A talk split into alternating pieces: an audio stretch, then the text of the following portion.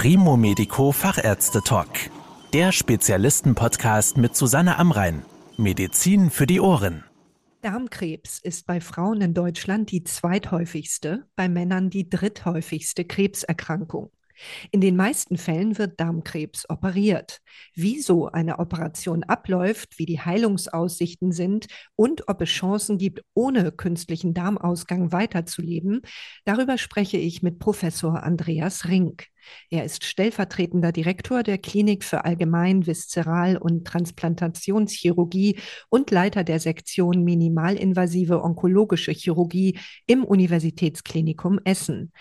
Herr Professor Ring, gibt es einen Grund, warum Krebs so häufig im Darm entsteht? Naja, der Darm hat eine ganz besondere Eigenschaft und das ist, dass sich seine Innenseite, seine Tapete sozusagen alle fünf Tage komplett erneuert. Und deswegen haben wir eine sehr hohe Zahl von sich teilenden Zellen. Wenn eine Zelle sich teilt, wird das Erbgut vermehrt, also verdoppelt sich. Und bei dieser Kopie der Zelle können Fehler entstehen. Und aus diesen Fehlern entsteht letztlich ein Krebs. Und deswegen sind die Organe, die sich sehr häufig teilen, vor allen Dingen an Krebs betroffen. Und das ist eben der Darm. Und der Darm ist mehrere Meter lang und hat eine wirklich monströse Oberfläche. Deswegen sind es einfach unendlich viele Zellen. Gibt es denn innerhalb des Darms Bereiche, die häufiger oder weniger häufig von Krebs befallen werden? Ja, absolut. Es ist erstmal so, dass der Dickdarm natürlich vielfaches häufiger betroffen ist als der Dünndarm. Also Dünndarmkrebs ist eine wirklich seltene Entität.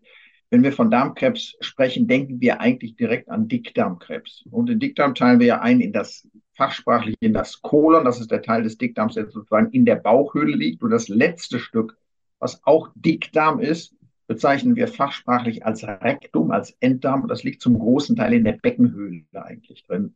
Deutlich häufiger ist der Enddarm und das untere Stück vom Dickdarm betroffen, also der Chromdarm, der Übergang vom im Bauch liegenden Dickdarm zum Enddarm. Und man kann einen relativ großen Teil der Tumoren, die da entstehen, auch wirklich bei einer Untersuchung, bei der Tastuntersuchung mit dem Finger durch den Arzt wirklich diagnostizieren. Also sie sind relativ einfach zu diagnostizieren. Dann sind die mittleren Anteile des Dickdarms relativ selten betroffen.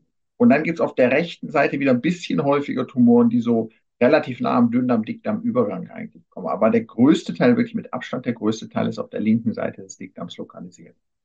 Und in welchen dieser Bereiche, die Sie gerade genannt hatten, lassen sich denn die Tumore leichter entfernen und in welchen schwerer? Der Entfernung eines Tumors im Enddarm ist bei vergleichbar großen Tumor in der Regel komplizierter und schwieriger als mitten im Dickdarm.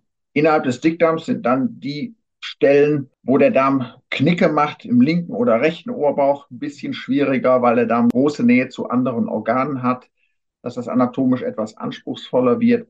Aber sonst ist das Kolonkarzinom in der Regel etwas leichter zu operieren als das im Becken lokalisierte Rektumkarzinom. Dann bleiben wir doch gleich mal bei dem Kolonkarzinom. Wenn Sie hier operieren müssen, ist das eine offene Bauch-OP oder ist dieser Eingriff auch minimalinvasiv möglich? Also bei uns ist das nahezu ausschließlich eine minimalinvasive Operation. Auch ich bin da absolut von überzeugt und auch, sage ich mal, die medizinische Welt ist zunehmend davon überzeugt, dass es eigentlich minimalinvasiv durchgeführt werden sollte, wobei wir in Deutschland eigentlich dieser Technologie insgesamt noch relativ weit hinterherhängen. Wir haben heute mit den Techniken der minimalinvasiven Chirurgie hervorragende Sichtbarkeit aller anatomischer Strukturen, die wir wissen. Und wir haben auch die Geräte, hochpräzise wirklich operieren zu können. Wir können also mit den HD-Optiken, die wir haben, auf Großbildschirmen wirklich Dinge sehen, die wir einfach mit bloßem Auge bei weit offenem Bauch auch nicht erkennen können. Wir machen einen Teil der Tumoren auch mit der Unterstützung von Operationsrobotern. Da sehen wir zehnfach vergrößert, binokulär, also dreidimensional. Das ist eine Sicht, die haben wir auch in der offenen Chirurgie nicht. Und wir haben viele Jahre uns immer wieder die Frage stellen müssen, sind wir denn onkologisch genauso gut wie offen? Das kann man ganz klar mit einem Ja beantworten. Seit 2013 ist die minimalinvasive Chirurgie in unserer Leitlinie eine akzeptierte Alternative. Die aktuellen Daten sprechen aber eher dafür, dass auch die onkologischen Ergebnisse, wenn wir es minimalinvasiv operieren, besser sind als in der offenen Chirurgie. Nicht nur gleich gut, sondern sogar besser. Und dass man besser aus dem Bett kommt, schneller wieder auf den Beinen ist, weniger Allgemeinkomplikationen wie Lungenentzündung oder ähnliche Dinge kriegt durch die kleineren, durch den geringeren Zugang, das steht sowieso schon seit fast seit Jahrzehnten fest. Also wenn irgendwie möglich, und es ist fast immer möglich, minimalinvasive Chirurgie beim Kolon und auch beim Rektumkarzinom. Was genau machen Sie denn bei dieser OP? Also wie entfernen Sie im Kolon den Tumor? Das ganz entscheidend ist, dass wir uns vorher exakt angucken, wo der Tumor sitzt. Weil wenn wir offen operieren, können wir in der Regel den Tumor tasten. Wenn wir das minimalinvasiv machen, sehen wir häufig den Tumor gar nicht und wollen ihn eigentlich auch beim Operieren gar nicht sehen. Wir orientieren uns an den Schlagadern, die den Tumor mit Blut versorgen, weil entlang dieser Schlagadern laufen auch die Lymphgefäße, also das Gefäßsystem, was das Gewebewasser transportiert. Und bei bösartigen Tumoren können eben Tumorzellen in diesen Lymphspalten auch letztlich in die Blutbahn gelangen, aber auf dem Weg bis in die Blutbahn sind die Lymphknoten. Und die Lymphknoten sind kleine Filter, sodass eben bei fortgeschritteneren Tumoren durchaus Tumorzellen in den Lymphknoten sein können, aber dann rausgefiltert werden und noch nicht in die Blutbahn gelangen. Und das Ziel der Operation ist eben, das Paket aus Tumor, Blut und Lymphgefäßen unter Einschluss aller zu dem zu entfernenden Darmanteil gehörenden Lymphknoten rauszuoperieren.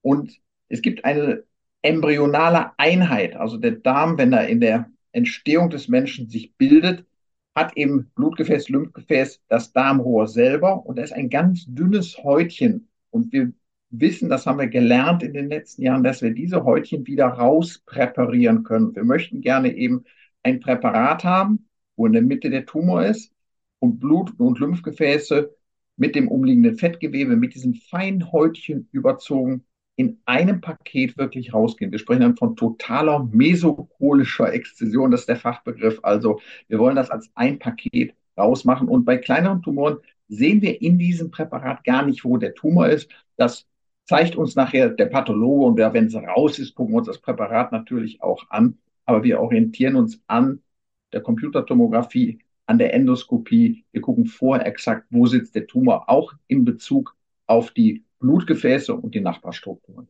Es kann sich ja, glaube ich, jeder ganz gut vorstellen, dass Darminhalt besser nicht in den Bauchraum gelangen sollte.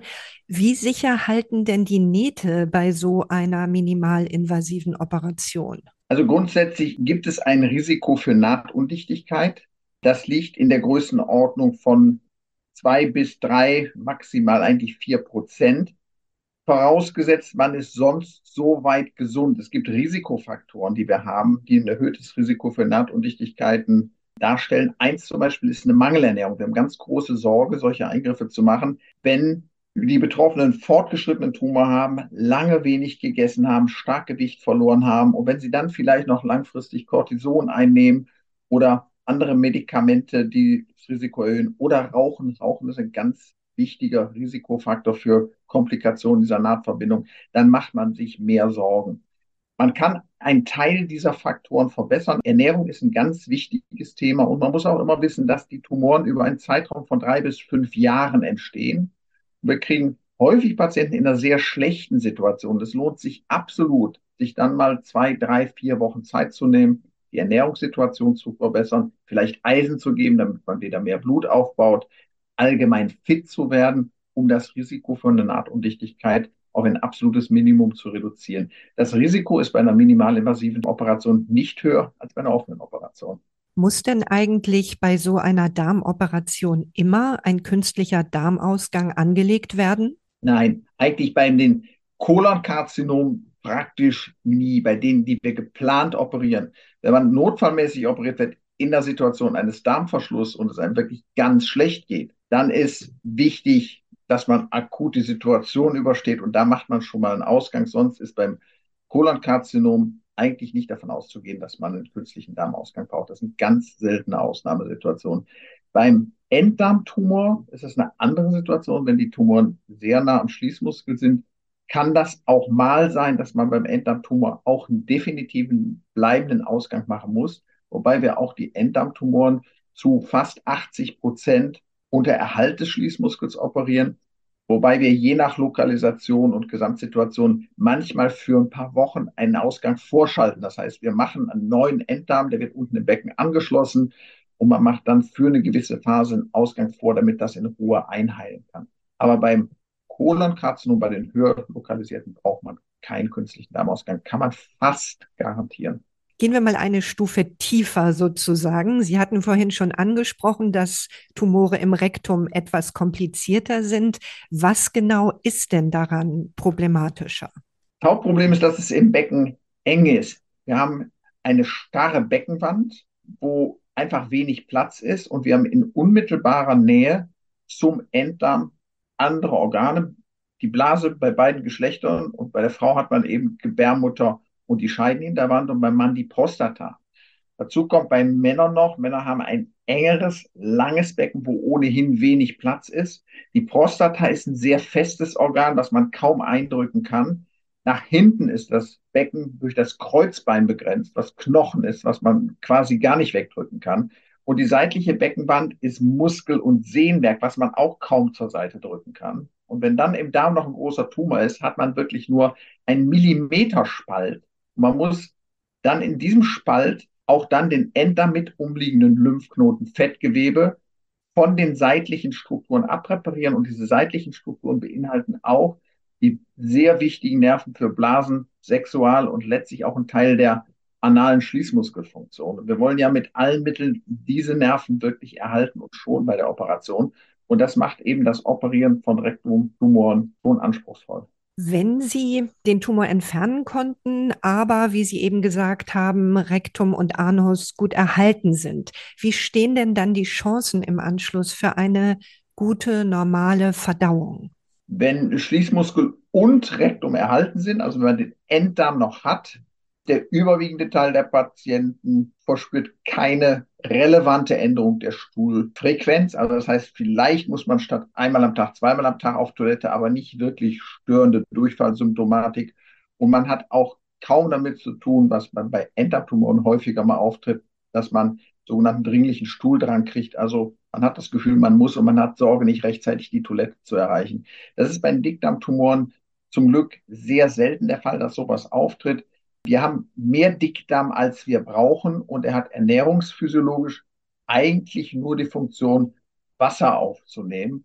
Und wenn wir die Hälfte des Dickdarms rausnehmen und die andere Hälfte ist noch da, übernimmt er eigentlich relativ schnell die Aufgabe.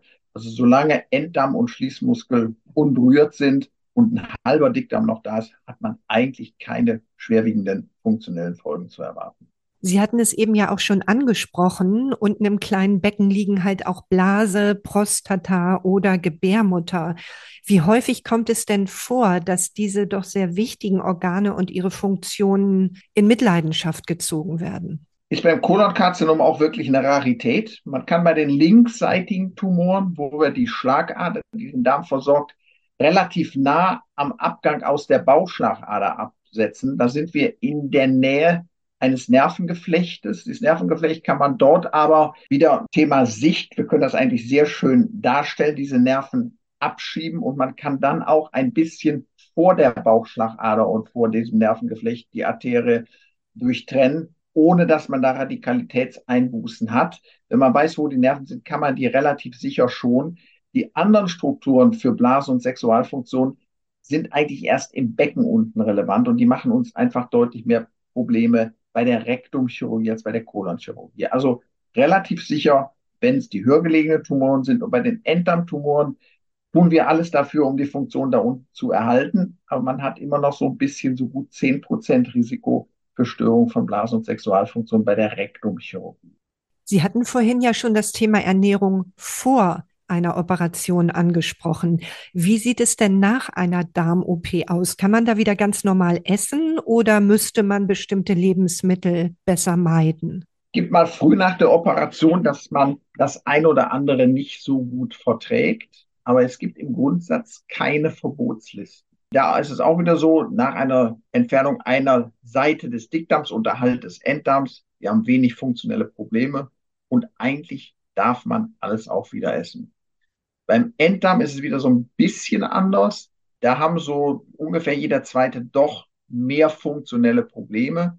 Und da gibt es auch nicht wirklich eine Verbotsliste, aber da gibt es eher eine Liste von Dingen, die man besser ist, wenn man eher Durchfall hat, wenn man eher Verstopfung hat. Da können wir wichtige Ernährungshinweise geben. Aber es gibt nicht so, dass man sagt, das musst du definitiv von deinem Plan streichen, weil man es nicht mehr verträgt. Wird denn eigentlich bei Darmkrebs vor oder nach der OP eine Bestrahlung beziehungsweise eine Chemo durchgeführt? Also wir sind bis heute eigentlich so, dass wir beim Kolonkarzinom erst operieren und dann in Abhängigkeit vom Befund, den wir haben, vor allen Dingen von der Abhängigkeit von der Frage, ob die Lymphknoten Tumorzellen gehabt haben oder nicht, eine Empfehlung zur Chemotherapie geben gibt ein paar Tumoren, die wir auch mit einer Immuntherapie behandeln. In der Regel machen wir das nach der Operation. Wir haben jetzt aktuell eine Studie, die ist gerade mit den Dreijahresergebnissen veröffentlicht, die gezeigt hat, dass er vielleicht auch bei den Kolonkarzinomen, wenn sie fortgeschritten sind, vorher anfangen sollten zu therapieren. Wir haben lange Zeit eigentlich gerade als Chirurgen immer gedacht, Chemotherapie vor der Operation macht vielleicht mehr Komplikationen. Die Studie hat genau das Gegenteil gezeigt. Wahrscheinlich, weil die Patienten dann weniger Tumor hatten und insgesamt gesünder waren. Also sie haben im Trend eher weniger Komplikationen gehabt, sodass wir das in Einzelfällen bei wirklich fortgeschrittenen Tumoren auch beim Kolon mal diskutieren. Normalerweise werden sie beim Kolon aber erst operiert und die Therapieentscheidung wird dann danach gemacht. Beim Enddarm ist das ganz anders. Da muss man sagen, da wird ein größerer Teil der Tumoren vorbehandelt oder Anders gesagt, wenn wir neben Operation andere Therapiemaßnahmen machen, Strahlung oder Chemotherapie, machen wir sie häufiger vorher oder vorher und hinterher als nur hinterher. Und das liegt daran, dass wir viele Studien, die gezeigt haben, wenn wir die Medikamente oder Bestrahlung geben, machen wir es vorher, sind wir effektiver. Es wird deutlich zuverlässiger dann auch wie geplant durchgezogen, weil es besser verträglich ist. Und gerade im engen Becken, wenn der Tumor schrumpft und wir erreichen das häufig doch sehr, sehr überzeugend mit neuen Medikamenten, mit neuen Therapieansätzen, bis hin, dass ein Tumor komplett verschwindet. Und je kleiner der Tumor ist, umso besser kann man ihn operieren. Und wir diskutieren ja oft heute sogar, wenn der Tumor ganz weg ist, ob man einfach unter ganz engmaschiger Kontrolle des Befundes ganz auf eine Operation verzichten kann. Vielen Dank für Ihre Erklärungen, Herr Professor Rink. Gerne. Das war der Primo Medico Fachärzte Talk. Danke, dass Sie zugehört haben. Mehr Informationen rund um das Thema Gesundheit und medizinische Spezialisten finden Sie auf primomedico.com. Bis zum nächsten Mal, wenn es wieder heißt Medizin für die Ohren.